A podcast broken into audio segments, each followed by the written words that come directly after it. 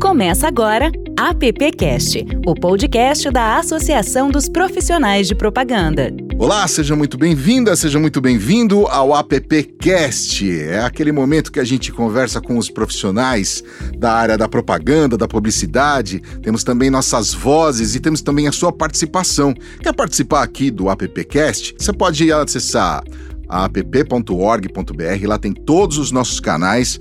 Você escolhe ali a sua rede preferida e pode mandar sua pergunta, seu comentário, sua sugestão. Também Estamos em todos os agregadores de podcast, especialmente lá no AppCast. Você pode avaliar, pode dar estrelinhas. A gente, você pode, por exemplo, dar uma estrelinha para cada um de nós. Hoje a gente tem seis. Então tem estrelinhas sobrando. Você pode dar até cinco estrelinhas lá no AppCast. Você pode escolher aí um dos participantes que já já eu vou contar quem é que tá na roda. É, estamos também no Spotify, no Google Cast, em outros agregadores e a gente está lá esperando a sua participação. Muito bem, o tema do nosso podcast de hoje é propósito como diferencial competitivo. Como marcas podem transformar consumidores e colaboradores em parceiros. Bom, o atual momento é difícil, dificilmente ele será esquecível, vamos dizer assim. Mas se tudo parou, nós não podemos e não devemos fazer, né, parar muito por muito tempo.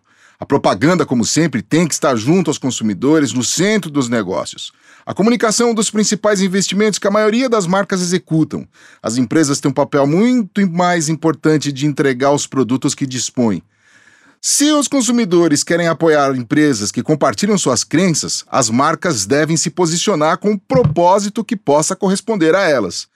Antes, o objetivo da empresa era criar valor para os acionistas. Agora deve incluir os demais acionistas que contribuem para o sucesso dos negócios: clientes, funcionários, fornecedores e comunidades. Hoje aqui vamos debater e refletir sobre o papel estratégico da gestão de marcas para os objetivos do negócio no futuro. Eu tenho aqui as vozes da APP, Silvio Soledade. Bom dia, Silvio. Bom dia, Lê. Mais uma vez estamos juntos aqui nessa, na gravação desse episódio da AppCast, que, como eu comentei com vocês antes, está tendo uma repercussão muito boa e é, a qualidade do conteúdo realmente está fazendo uma diferença. Zé Maurício, seja bem-vindo. Ah, tudo bem, estou aqui numa boa, espero. Eu sempre fico muito bem, muito feliz de estar participando desse podcast. Imagina agora, então, com clientes, né? Para ver como, é, como, eles vão se comportar no futuro. Muito feliz. e contem comigo sempre. Adão Casares, está tudo certo aí? Está tudo certo. Bom dia, também estou muito feliz com esse trabalho do podcast e vamos dizer que nós montamos esse projeto em plena Covid, né? Pois é. Mundo à distância. Quem quer faz, né? Quem quer faz.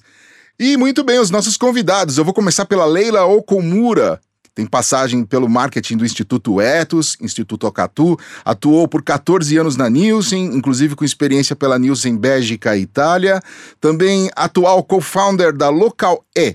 A Local E é uma plataforma digital que conecta varejistas e marcas locais, criando uma nova dinâmica no varejo brasileiro. Leila, eu falei tudo certinho aqui? Tudo certinho. Então, a gente pronuncia locale. Locale? Ah, então melhor, bacana. Então é locale. Seja muito bem-vinda, viu, Leila? Obrigada pelo convite. Bacana. E temos também o Marcos Nou Barbosa, com passagens pelo grupo RBS, HSM, Estácio, atual conselheiro da Câmara Britânica de Comércio e Indústria no Brasil e CEO da cultura inglesa. Marcos, eu também falei tudo certinho aqui? Tudo certo. É um prazer estar com vocês é, participando do podcast da PP. Muito bem, muito bem. Feitas as apresentações, a gente tem um, um, papo bem interessante hoje aqui, falando do papel das marcas. E Adão, eu queria que você começasse fazendo nossa primeira pergunta aí para os nossos convidados. Legal. Você falou no seu discurso de abertura, Luke, bastante sobre marca, né? Tem uma, eu li, li, um tempo atrás no Valor Econômico sobre as dark kitchen, né? essas cozinhas fantasmas, um trabalho até que o Uber faz muito bem, né? Aí de repente você começa a pedir a comida, você, com o tempo, você consumidor vai deixar de ter a marca. A marca vai ter que trabalhar para essas empresas que entregam, porque eu não vou saber mais o que eu estou pedindo. Como é que vocês veem isso? O consumidor no final ele vai escolher o quê? Vou comunicar minha marca para quem, se eu fosse a Sadia, se eu fosse a Seara, se eu fosse a Pizza Hut? Como é que vocês veem isso? Bom, posso começar então? Pode ir lá, Leila, manda ver. Então, eu tenho refletido bastante sobre isso, porque é uma preocupação grande dos profissionais de marketing, eu acho, no momento, não só em relação às dark kitchens, né, que a gente tem nos aplicativos, mas também em relação até ao supermercado, né? Se vocês tiveram a oportunidade aí de se arriscar no supermercado esses tempos, você vai ver muita gente de aplicativo fazendo compras, né? Então, acaba que a marca tem um canal um pouco mais difícil de se comunicar para o consumidor. Eu acho que está tendo uma transformação aí, um movimento, né? Então, no primeiro momento, o consumidor indo buscar o que é mais conveniente, o que é mais fácil, por um sentido de, né, não sei o que vai acontecer, então vou para o que é mais conhecido, mais fácil. Mas agora eu também vejo uma preocupação maior do consumidor em relação à saudabilidade, em relação ao que, que eles estão ingerindo, o que eles estão comendo, e aí vem uma outra cadeia de, de preocupações que é de onde vem o meu alimento, né, o que, que eu estou comendo, o que, qual a origem do que eu estou consumindo, e aí eu acho que o consumidor começa a, a partir para uma escolha um pouco mais seletiva das compras. Então, apesar de ele não estar sendo exposto diretamente por algumas marcas, né, pela situação atual, acho que tem uma, um critério que está começando a ficar um pouco maior e mais consciente e isso vai ajudar, eu acho, as marcas mais bem posicionadas e mais é, que estão mais próximas dos consumidores. Só para complementar a resposta da Leila, eu tá tudo mudando, né, obviamente, né, mas tem algumas coisas que não estão. E eu acho que a questão da, da confiança do consumidor nas marcas é uma coisa que não está mudando e que está, na verdade, se fortalecendo. Eu acho que no momento como esse, e acho que no, no momento pós-Covid, é, pós-crise, a questão da confiança do consumidor nas marcas vai ser ainda mais importante.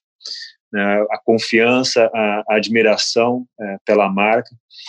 E eu acho que, independente de, de haver intermediários, né, como esse exemplo, acho que, no final das contas, o consumidor vai estar escolhendo as marcas que, que confiam. Né? E isso precisa ficar cada vez acho, mais claro para as pessoas, através da, da própria comunicação, mas mais que da comunicação, das ações de cada empresa, das ações concretas de cada marca. Marcos, então a marca também hoje tem que conversar com o serviço de aplicativo, tem que conversar com o consumidor e o serviço de aplicativo ao mesmo tempo, dizendo: olha, você vai pedir seu hot dog lá, peça da marca X né? Pergunte se tem marca tal. Para retomar essa confiança, essas marcas, então nós temos que agora ter talvez um reforço de se comunicar com as duas pontas, é isso? Eu acho que sim. Eu acho que se comunicar, eu acho que agora aquela máxima de praticar é o que você prega, né? Eu acho que está cada vez mais importante, né? Então as marcas e as empresas estão precisando de fato ter uma coerência nas suas ações muito grande, é, porque está havendo uma, um, um, modelo de comunicação cada vez mais multilateral, né? A marca tem que se comunicar, evidentemente, com seus diferentes públicos, mas as pessoas estão falando muito sobre as marcas, as pessoas estão se manifestando muito, né? Está havendo até uma certa vigilância dos consumidores, das pessoas com relação à atuação das empresas, com a atuação das marcas. Né? É como se as marcas tivessem perdido o controle da sua comunicação nesse aspecto. Né? Então, acho que aí entra de novo a importância da agenda consistente das empresas e das marcas na, com relação às suas ações. Né? E acho que a percepção da marca perde um pouco o controle por parte da empresa e ganha muita relevância nas redes sociais, as manifestações, os compartilhamentos. É, a gente está vendo aí essa onda de haters, né, de marcas e de vigilância. Então, acho que a comunicação se tornou mais complexa, na verdade, mas é, sem controle por parte das marcas. Leila, quer complementar? É, acho que esse ponto é super importante em relação à falta, ao menos, menor controle, né, por parte da comunicação aí porque o que os consumidores estão vendo é essa consistência, que não adianta né, um material publicitário falar uma coisa e o dono ou um dos fundadores, os sócios, falarem outra. E o consumidor está mais atento, acho que está mais receptivo a esse tipo de mensagem. E, e, a gente vai ver isso nas escolhas né, de compra também, que algumas pessoas vão evitar algumas marcas por perceberem ou se darem conta de que essas marcas não estavam alinhadas aos seus valores, né? Eu queria chamar para conversa também o nosso Zé Maurício. Zé. Eu também queria, eu sempre ouço dizer muito que as crises, além de problemas, elas também criam oportunidades. Né? Quero saber se vocês já viram essas oportunidades, já as veem, como vocês acham que todos nós poderemos aproveitá-las? Eu se eu puder começar, é indiscutível que o saldo dessa crise é muito é, mais negativo do que positivo, né?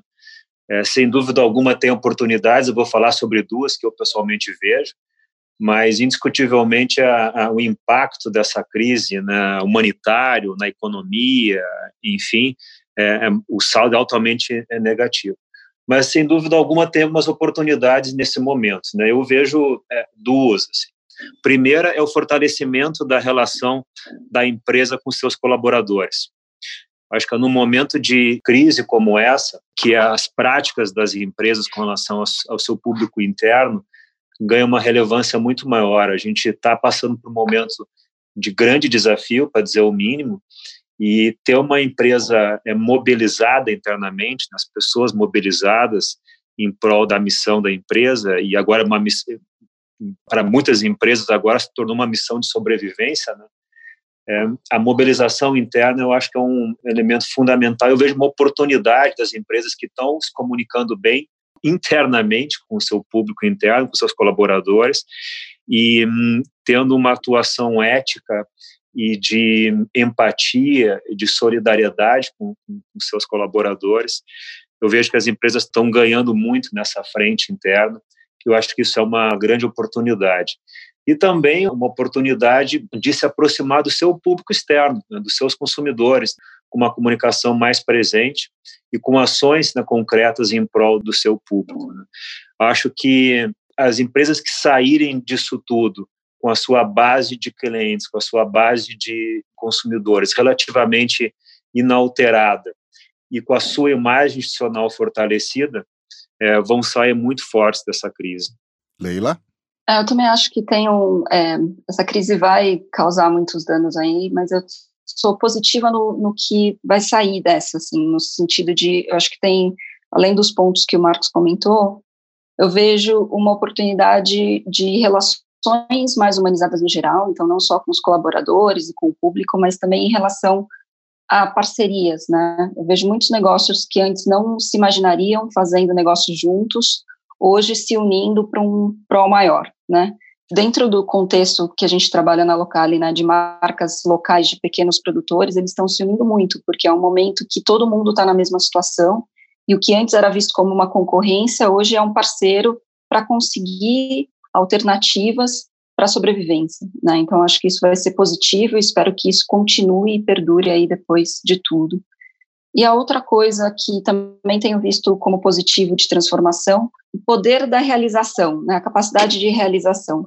Tiveram muitos projetos que surgiram nas últimas semanas, que acho que em tempos normais demorariam meses, né, e estão saindo do papel muito rápido pela necessidade, mas isso mostra que pessoas focadas, né, com objetivos claros, mobilizadas, motivadas, são capazes de criar coisas muito legais. Então, espero que isso também venha, perdure aí depois da crise, de, do poder da realização, quando se tem uma equipe focada e motivada aí para um, né, um objetivo claro. Esses meninos da PP, por exemplo, são sempre bem motivados. O Zé ele já manda e-mail logo às, 8, às seis e meia da manhã, ele já está preparando um e-mail para mandar para a gente, né, Zé? e o Silvio não fica atrás. Eu, eu queria ouvir o Silvio agora para conversar com os nossos convidados aí, Silvio. Lupe, eu vi aí o Marcos e a, a Leila falando de coisas como sobrevivência, praticar o que prega, uh, mobilizar o público internamente. Uh, me surpreende a gente estar tá falando isso, obviamente, por causa da pandemia, essas coisas vieram à tona, né, e acelerou o processo, mas será que as empresas já não estavam fazendo isso antes? Ou se estavam fazendo isso antes, elas se comunicavam mal? Como é que vocês veem isso? Bom, é, uhum. eu acho que as empresas já estavam fazendo isso antes, né? Eu trabalhei no Instituto Etos 10, 15 anos atrás, né? Em que tinha toda essa responsabilidade empresarial, corporativa, enfim. Então é um tópico já muito falado em termos de propósito, em termos de consistência nas ações, em termos de ter responsabilidade em toda a cadeia, não só né, com todos os stakeholders, enfim. Então acho que é um movimento que já vem sendo desempenhado mas a pandemia potencializou ou abriu, deu visibilidade para tudo isso de uma maneira mais transparente, eu acho. Mas é algo que já tinha sido iniciado um tempo atrás. A mudança para mim é que vai ficar cada vez mais transparente E as empresas que não tinham isso de uma maneira consistente em todo o seu processo, vai ter que começar a fazer alguma coisa a respeito, né? Então, para mim, a pandemia está agilizando o movimento que já foi criado há um tempo atrás e que muitas já estavam adotando, pelo menos parcialmente, mas que agora vai ficar ainda mais crítico que as empresas tenham um alinhamento e um posicionamento mais consistente. Dizem que necessidade é a mãe da, da inovação, né? É um clichê, mas é muito verdade. Eu acho que, associando até o ponto anterior da Leila com, com essa resposta agora, eu concordo assim plenamente que as empresas estão fazendo agora, talvez não teriam condição de estar fazendo no passado, né? Ou, ou achavam que não teriam condição. Né? A capacidade de realização que a gente está vendo nas empresas num curtíssimo espaço de tempo é incrível. Né?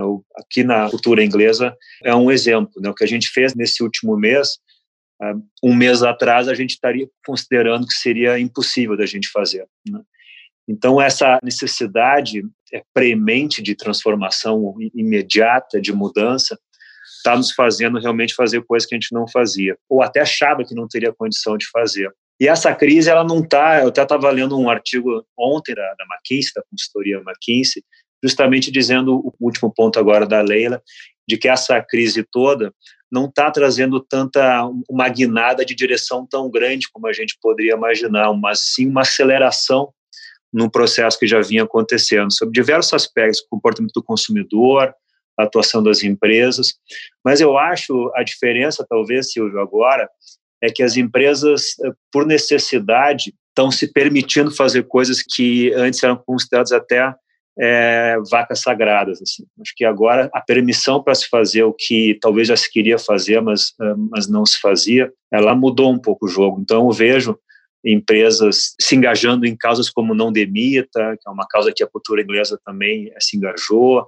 Agora tem movimento de empresas de indústria apoiando a sua cadeia de valor, de pequenos comércios a gente está vendo uma série de iniciativas que eram esparsas, no mínimo. Então, acho que tem uma agenda diferente, sim, mas numa mesma direção, não numa guinada para um sentido inverso.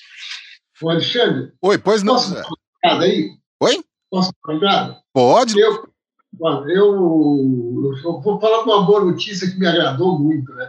Semana passada, o Marcelo Denis, diretor comercial da Folha, disse que com o caderno Melhor de São Paulo, ele emplacou um volume excepcional de grandes marcas, como Samsung, Vivo, Pão de Açúcar, General Motors, Chevrolet, Protege, Bradesco Seguros, Drogaria São Paulo, Objetivo, Extra, Porto Seguro, Cobase, Açaí, Cinemark, XP Investimentos e Cultura Inglesa, que hoje está aqui presente com o Marcos, né?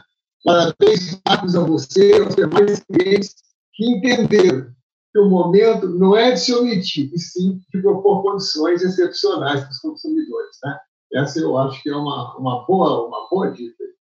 Obrigado, Zé Maurício. É o sexto ano consecutivo que a cultura inglesa é considerada a melhor escola de inglês pelo Datafolha. Claro que essa pesquisa foi feita, foi aplicada antes da crise, e eu acho que foi muito oportuna essa última edição do Datafolha para servir como referência.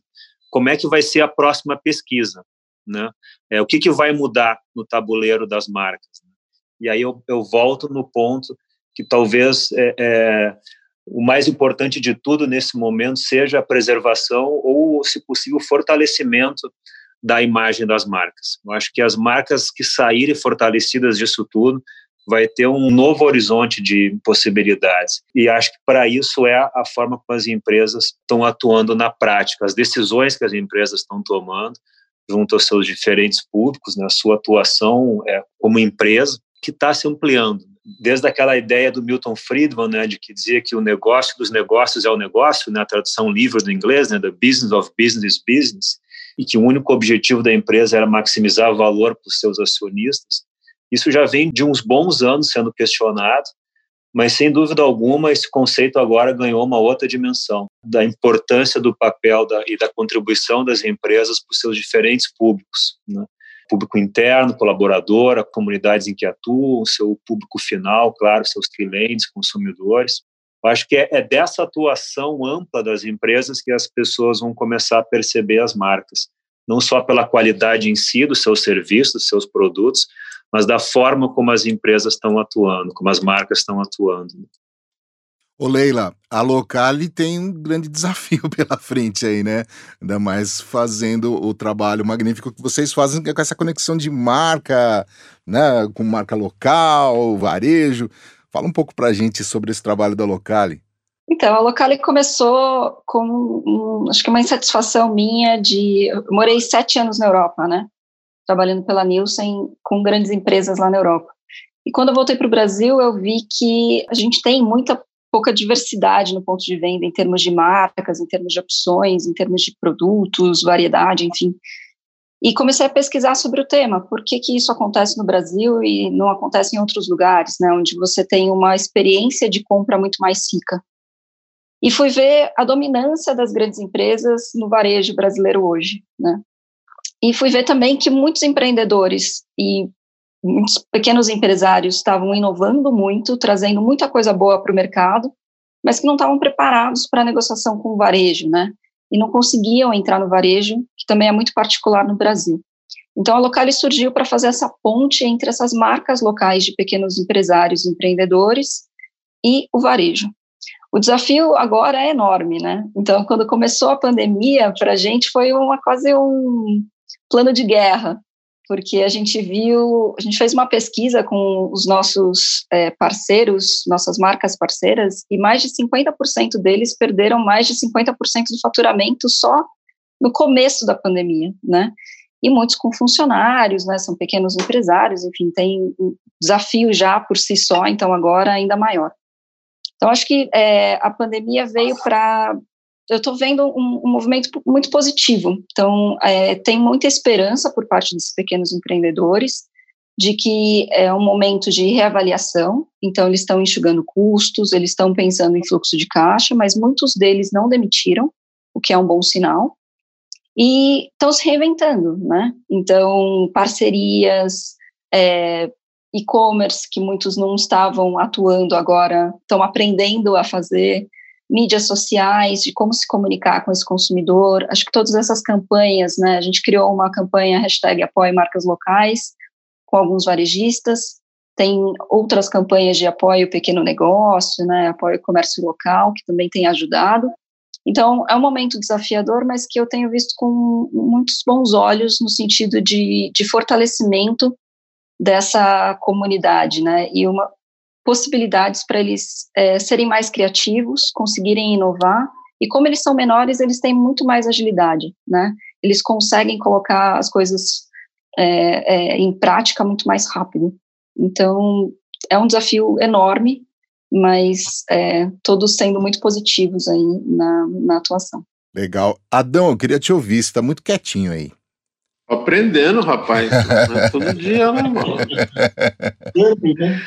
Não, você sabe que eu fecho o microfone, né? Senão, Sim, eu sei. Cachorro, aqueles meus cachorros aqui não são fáceis. Deixa eu fazer uma pergunta para vocês, um pouco diferente desse assunto, que eu fico pensando, né? A gente fica aqui lendo, pensando, vê que esse digital acelerou aí uns 10 anos na vida de todo mundo, né? E lendo o livro do Harari, Yuval Harari, Yuval Harari, ele fala que o algoritmo, com o tempo, vem analisando o nosso corpo, nossos sensores, nossas predileções, nosso humor, nosso impacto.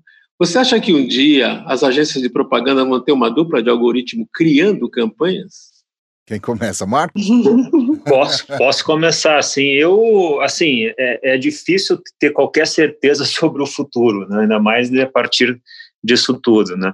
Mas é, minha tendência é responder que não que não porque eu acho que já é claro, né, mesmo antes da crise, né, as tarefas repetitivas, né, é, operacionais, manuais, vão cada vez mais ser realizadas eh, de forma automatizada, né, por robô, né. É, eu acho que isso já é algo, já um consenso, né, já se, inclusive já se tem identificado quais são as profissões que vão é, se reduzir muito ou deixar de existir, ou tarefas para ser feitas por, é, por robô. Né?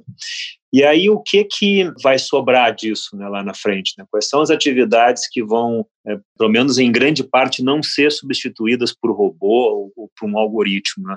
São aquelas atividades essencialmente humanas. né, das relações humanas e do pensamento e da criatividade que a cadeia de publicidade, né, de, de marketing, eh, vai ser muito automatizada. A gente já vê é, vários exemplos disso.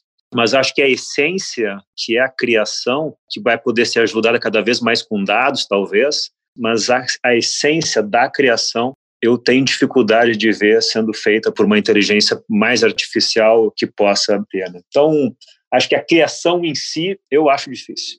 Leila? eu vou concordar com o Marcos no sentido da criação, mas eu coloco um ponto de interrogação até onde os dados podem influenciar um pouquinho nessa criação. Porque trabalhando com pesquisa aí por mais de 15 anos, né, e vendo o poder de é, quando eu saí da Nielsen, por exemplo, tinha muito de neurociência, né, em que os, os comerciais eram analisados aí com os consumidores e medidos em termos de estímulos em determinados pontos cerebrais, né? Qual a emoção aquele determinado momento da, da peça publicitária é, ativava no consumidor e, e qual a correlação, né, da ativação naquele ponto poderia levar a uma ação, né? Eu acho que tem muitos dados que estão sendo gerados e tem muita coisa sendo aprendida em termos de é, padrões que podem influenciar pelo menos um pouquinho o caminho da criação. Concordo com o Marcos que a criação em si é algo muito humano, né, e que vai continuar sempre existindo, acho até porque o que se pode medir é muito com base no que já existe, né, então a criação bem inovadora, breakthrough, não pode ser medida, né, totalmente, mas acho que tem essa influência dos dados em relação à direção e, e quanto mais a gente vai aprendendo, né, de como impacta o consumidor, o padrão do consumidor, enfim, é, eu acredito muito no poder dos dados, mais para influência do que para né, substituição em si da criação o Adão foi mais tecnológico, eu vou ser um pouco mais analógico aqui. Fico, já que a gente está falando sobre influência, eu fico pensando também é, na dificuldade que marcas e agências têm para lidar, por exemplo, com um universo que é muito conhecido de todos, que é o universo dos influencers e dos micro-influencers, né? E ainda é uma ferramenta, em muitos casos, eficiente. Em outros, não. Uma, uma, simples foto, por exemplo, pode azedar completamente a comunicação ali e a marca às vezes tem que fazer um esforço danado para consertar uma coisa que a marca em si não teve culpa nenhuma ali na, naquele caso. Né? A gente tem vários exemplos aí, prefiro não citar nenhum. Como vocês veem hoje o papel desses influencers e dos micro-influencers também na hora de comunicar as marcas? Quer, quer responder, Leila? Pode, pode ir. Posso começar? Pode sim, Leila. Eu acho que tem sido. É, eu tenho muito contato agora com essas marcas menores, né? Então, eu vejo o poder de usar os influenciadores aí como um canal. Eles têm utilizado muito, por alguns motivos. Acho que um é porque eles não têm né, a capacidade de investimento financeiro das grandes empresas para entrar numa mídia um pouco mais massiva. Acho que as marcas têm utilizado muitos dessas, principalmente as marcas menores, têm utilizado muitos desses influenciadores, micro-influenciadores, pela capacidade de, é, do tempo desses influenciadores de explicar né, o produto. Acho que eles têm uma base mais fiel também de, de seguidores né, que escutam é, um pouco mais. Então, as marcas menores se beneficiam desse tempo adicional do influenciador poder explicar a marca, a origem, o propósito, por que, que aquela marca é especial. Então, eu tenho visto muito é, as marcas menores utilizando esse tipo de meio para poder falar um pouco mais explicar a sua missão aí para os consumidores. Legal. Marcos? Eu, eu, por coincidência, hoje de manhã eu estava lendo um, uma notícia de uma revista, agora não me lembro o título, né, no México, justamente falando a, a, capa da revista sobre esse tema dos influenciadores que vai haver entendimento da reportagem da revista uma mudança de comportamento com relação aos influenciadores, eh, levando cada vez mais a, a questão da verdade, né? da autenticidade daquilo que os influenciadores ou microinfluenciadores contratado para comunicar alguma coisa que o, que o influenciador não, não de fato acredita ou consome, vai perder força. Né? É, e eu acho que nessa crise toda, o que talvez de uma das coisas positivas também é isso, né? É a importância da coerência da, das empresas, do que é de fato verdade. Acho que o, o grande influenciador cada vez mais vai ser o próprio consumidor da empresa. Acho que esse, de fato, é o grande influenciador que a gente vai ter daqui para frente. Né? A gente vê essas pesquisas de é, perguntando sobre como é que as no que, que as pessoas acreditam mais, né? E cada vez mais as pessoas acreditam nas pessoas próximas, né? Na sua família, nos seus amigos, é, que são os consumidores das diversas marcas, né? Acho que o papel do influenciador vai mudar. A gente está vendo que as pessoas estão muito pouco tolerantes, inclusive, a deslizes, né? Tem alguns casos recentes bem emblemáticos, né, de influenciadores. Sim, sim. É, aquela vigilância que eu estava comentando, que as pessoas estão. Então, eu acho que, no final das contas, o que vai importar muito nessa nesse meio, né, é, de influência de opinião e de escolha de marcas vai ser a influência direta dos consumidores das marcas. Lá no CONAR, eu sou membro do CONAR, né? Nós temos muitos problemas com os influenciadores, porque falta a verdade, né? falta a verdade. E os, e, os, e os usuários também estão preocupados com isso. E nós temos dado muito sentido. Nós exigimos que eles deixem bem claro que o que eles estão informando é anúncio ou opinião. Não precisam dizer opinião agora. Quando é anúncio, tem que dizer. E tem coisas assim absurdas, né? Influenciadores de crianças, né? influenciadores de crianças em esquemas montados dentro de lojas. Isso, eles lá jogam tudo quanto é coisa de influenciador para cima do Zé Maurício. E eu com isso. Não, é um problema sério os influenciadores. Estão ganhando muito dinheiro, estão ganhando muito dinheiro. Esse aqui é um problema maior também, influenciando de modo negativo. Eu acho que esse ponto, Zé Maurício, é super relevante.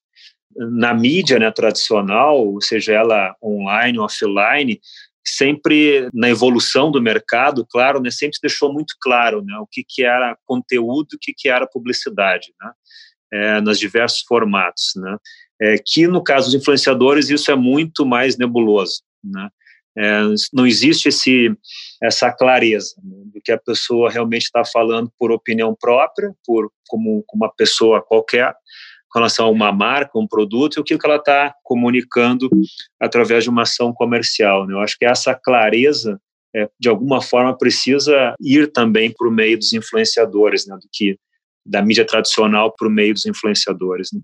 Silvio, quero te ouvir também. Você está quietinho aí também. Opa, obrigado. Eu tô só, como diz o Adão, estou aprendendo aqui, né? Mas eu queria aproveitar esse gancho que o Zé Maurício colocou do CONAR e o Marcos complementou, e falando de coerência, e de vigilância, considerando que o propósito da, de marca é um ponto importante para as empresas de pequeno e grande porte, é, quais são os maiores erros que as empresas cometem na construção desse propósito? Bom, posso, posso puxar aqui. Acho que o primeiro e principal erro é não ter é, clareza é, de qual é a sua missão, né? qual é o seu papel. Né?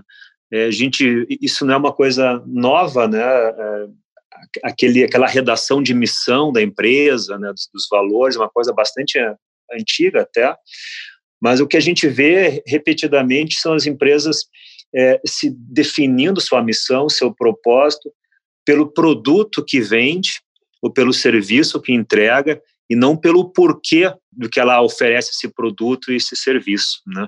Então, acho que um grande erro que a gente vê ainda sendo cometido é a clareza do que, que é um propósito. Né? O propósito não é está muito mais ligado ao porquê, né? por que, que a empresa existe, do que o que, que ela oferece. E a gente vê muitas empresas se definindo, se autodefinindo pelo que oferece. Né? Sou uma empresa X que eu ofereço esse produto, esse serviço. Isso não é o propósito, isso é a forma, é o que ela está oferecendo pelo seu propósito. Né? Então, essa confusão entre o que e o porquê. Né? O propósito é muito mais ligado ao porquê. É, eu acho que é, complementando aí um outro erro que eu vejo muito das empresas é achar que é uma tarefa fácil, sabe? Que é só né, ter um propósito e, e, e é isso. E, para mim, o propósito efetivamente vem do dia a dia, e não é uma tarefa fácil, né? Porque são pequenas decisões.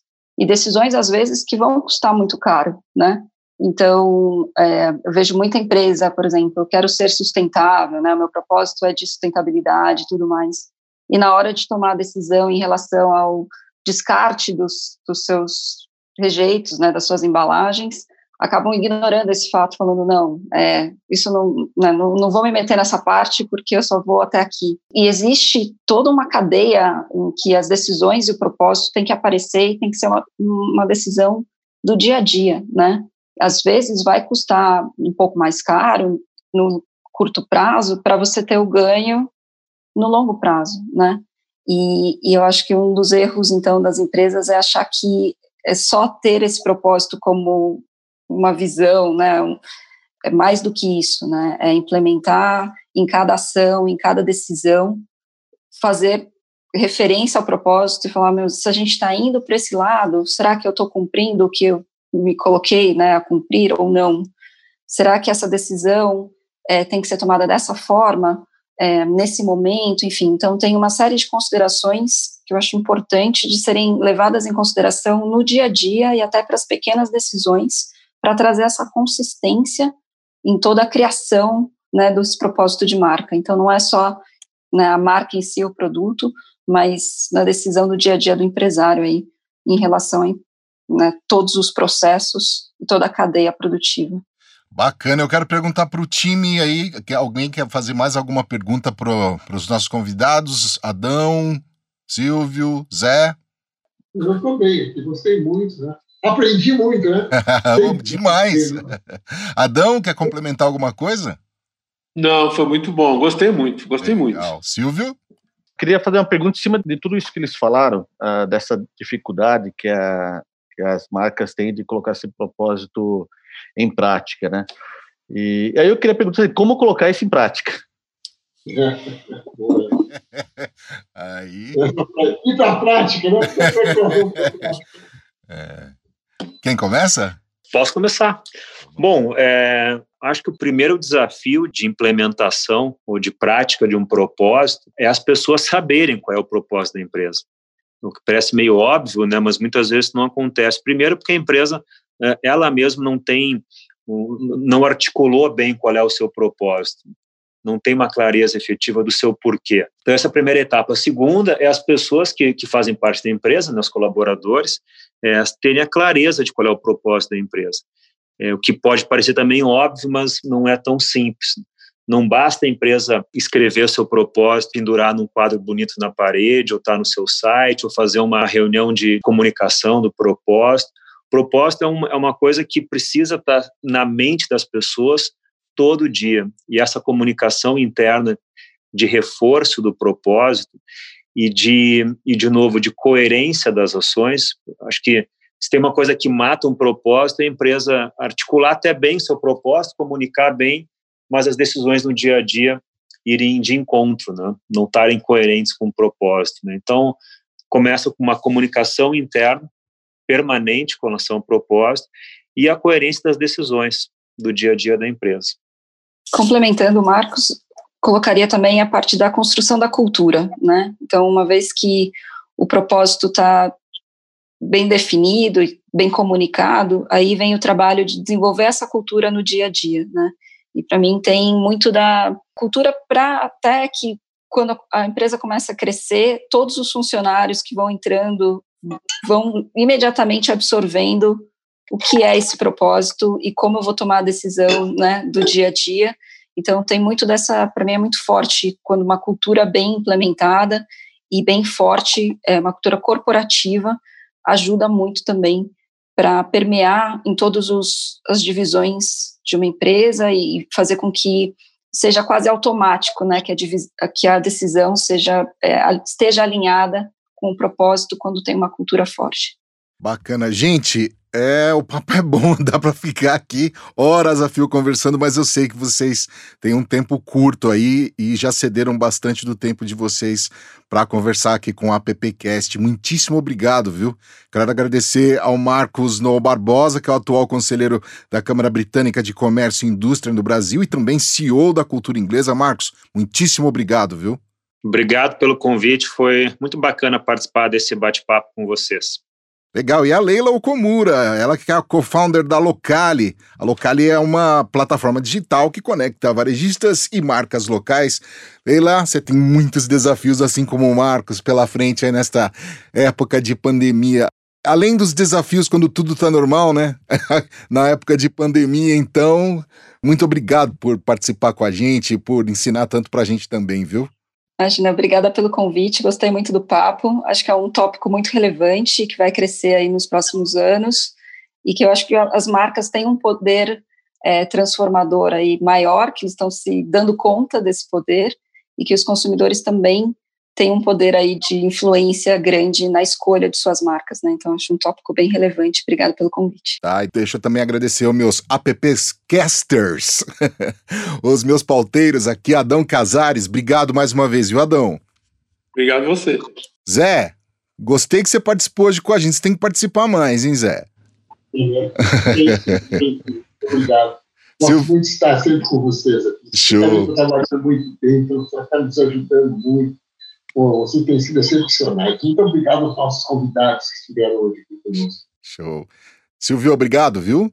Obrigado, Ale, por mais esse episódio. Né? Acho que sempre como a gente começou, a qualidade do conteúdo tem sido bastante relevante e a gente tem recebido bastante elogios do, do mercado pela iniciativa da PP, como o Adão colocou, em plena pandemia, a gente colocando um projeto de pé lá na PP.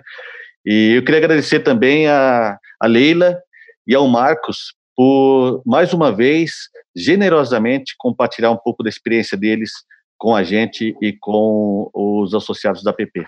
Bacana, bacana. É isso daí. Se, já que o Silvio falou sobre feedback e tal, e você que ouve o nosso podcast quiser sugerir coisas pra gente, pautas, quiser também, de repente, mandar pergunta. Ah, se eu não me engano, não, não me engano, não. Lá no Applecast você pode formular uma pergunta, inclusive. E aí a gente manda para os nossos convidados, eles respondem pra gente, tá bom? Podem curtir a gente lá no Spotify, no Appcast, no Google Cast, em todos os agregadores de podcast, mas dá uma passada lá no site site da app é o appbrasil.org.br. Lá você vai conhecer os nossos apoiadores, e são muitos e queridos, e vai também poder ouvir por lá as outras edições do Appcast. Eu sou Alexandre Lupe, a produção, edição e montagem desse podcast ficou por conta da equipe da Compass Colab. Um abraço a todos e até o próximo episódio. Valeu! Fica por aqui AppCast, o podcast da Associação dos Profissionais de Propaganda.